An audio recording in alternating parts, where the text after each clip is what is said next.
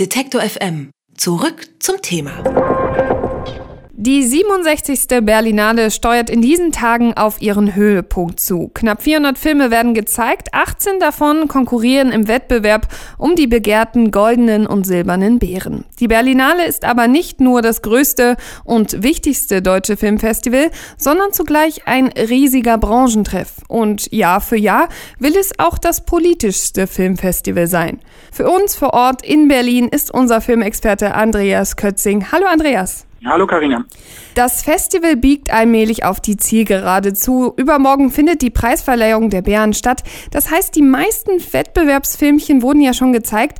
Zeichnet sich für dich jetzt schon ein ernsthafter Favorit ab? Ja, also ich bin ja selber dieses Jahr nur relativ kurz hier in Berlin, habe die Mehrheit der Filme, die hier dieses Jahr im Wettbewerb gezeigt werden, gar nicht selber sehen können. Insofern tue ich mich schwer, das jetzt alleine so einzuschätzen. Also so richtig ganz heiße Kandidaten gab es bis vor wenigen Tagen hier in Berlin eigentlich nicht. Dann kam ein Film, der hat es tatsächlich geschafft, so ein bisschen die Kritikerstimmen alle ins Positive ne, zu wenden. Und das ist bislang auch so ein bisschen mein Geheimfavorit auf den Goldenen Bären. Und zwar ist das der neue Film von Aki Kaurismäki, dem finnischen Urgestein unter den Autorenfilmern hier in Europa, der schon viele Male in Berlin gewesen ist mit seinem Film, jetzt zum ersten Mal mit einem äh, Film im Wettbewerb, die andere Seite der Hoffnung heißt der Film, äh, wie immer sehr skurril und äh, leicht humoristisch bei äh, Kaurismäki in seinem kauzigen Stil angelegt, aber er erzählt eine sehr, sehr spannende Geschichte über einen äh, Flüchtling aus Syrien, der in Finnland strandet und dort versucht, also zu beantragen. Kaurismäki wäre nicht Kaurismäki, wenn er daraus nicht seine ganz eigene Geschichte machen würde. Aber ich glaube, der Film hat wirklich ganz gute Chancen hier auf den Hauptpreis, weil er einerseits künstlerisch eigenwillig ist, weil er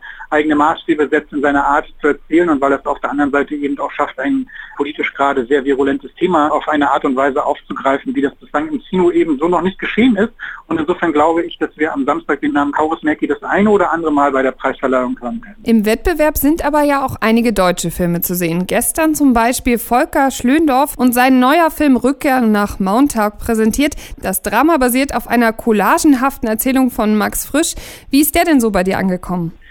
Ja, leider nicht besonders gut, muss ich ganz ehrlich sagen. Ich habe mich sehr auf den ähm, Film gefreut. Ich bin auch ein großer Freund von den Literaturverfilmungen von Volker Schlöndorff, die er schon gemacht hat. In diesem Fall finde ich, ist es ihm nicht so richtig gut gelungen, aus der Erzählung von Max Frisch was Eigenes zu machen. Er hat sich da nur sehr lose angelehnt und zugleich auch autobiografische äh, Geschichten in diesen Film äh, einfließen lassen. Wir lernen einen Schriftsteller kennen, der nach New York reist und dort Kontakt zu einer ehemaligen ähm, ja, Liebesbeziehung aufnimmt. Schon vor vielen Jahren hat er die Frau kennengelernt, hier gespielt von Nina Host im Film und so ein bisschen treibt es die beiden immer noch um, weil damals ist eben eine, ist alles so auf halber Strecke stehen geblieben und jetzt will man nachholen, was damals nicht so richtig war.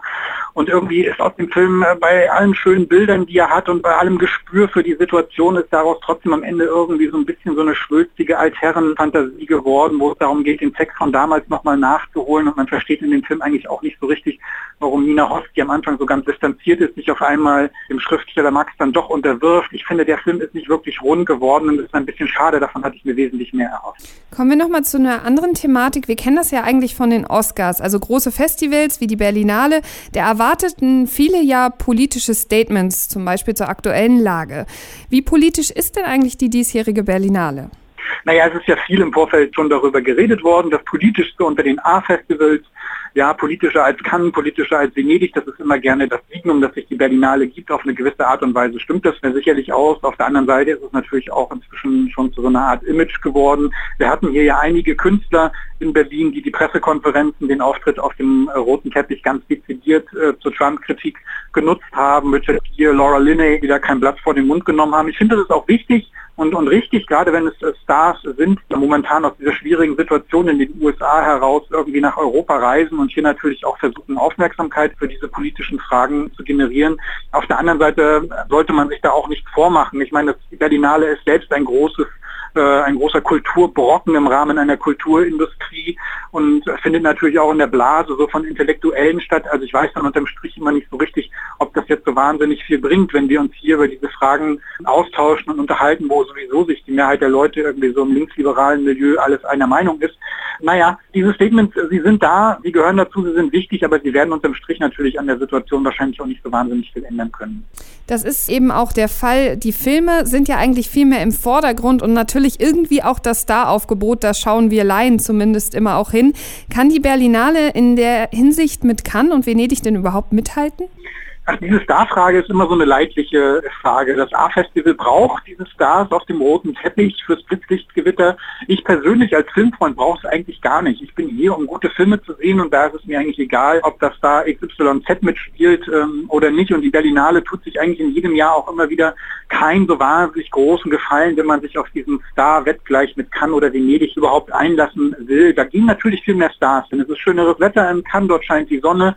Ja, da kann man viel leichter auf dem roten Teppich skalieren als hier in Berlin. Und in Berlin führt das eben manchmal auch dazu, dass dann hier Filme eingeladen äh, werden. Die laufen dann in der Regel in dieser ominösen Reihe Berlinale Special, mit der ich noch nie so richtig was anfangen konnte, vor einigen Jahren eingeführt, als so eine Art Resterampe fürs Hollywood-Kino. Filme, die irgendwie sowieso schon in anderen Ländern gestartet sind und deswegen hier nicht mehr im Wettbewerb gezeigt werden dürfen, die man vielleicht auch unter künstlerischen Gesichtspunkten ohnehin nicht ausgewählt hätte. Und dann setzt man halt darauf, dass da dann wenigstens die Stars in Berlin sind wie Robert Pattinson. Andere haben abgesagt, die Penelope Cruz, die erst kommen wollte, dann doch nicht gekommen ist. Es gehört zur Berlinale mit dazu, du hast es am Anfang gesagt, aber mir ist das ehrlich gesagt unterm Strich immer relativ egal. Und Sonne gibt es ja heute auch noch und hoffentlich gute Filme für dich. ja, es scheint tatsächlich die Sonne in, in, Berlin, das ist ganz außergewöhnlich. Wir haben mal keinen Schnee, es ist nicht vereist, man muss nicht aufpassen, dass man ausrutscht auf dem Weg äh, ins Kino, sondern kann sich tatsächlich zwischen all den Filmen auch zwischendurch mal an dem einen oder anderen Sonnenstrahl erfreuen. Die Berlinale steuert dem Höhepunkt entgegen der Verleihung der goldenen und silbernen Beeren. Über Favoriten, politische Botschaften und den roten Teppich habe ich mit Andreas Kötzing in Berlin gesprochen. Vielen, vielen Dank. Sehr gerne. Hat Ihnen dieser Beitrag gefallen? Dann bewerten Sie uns doch gern bei iTunes. Wir freuen uns über viele Sterne in den Bewertungen und Kommentare zu den einzelnen Podcasts.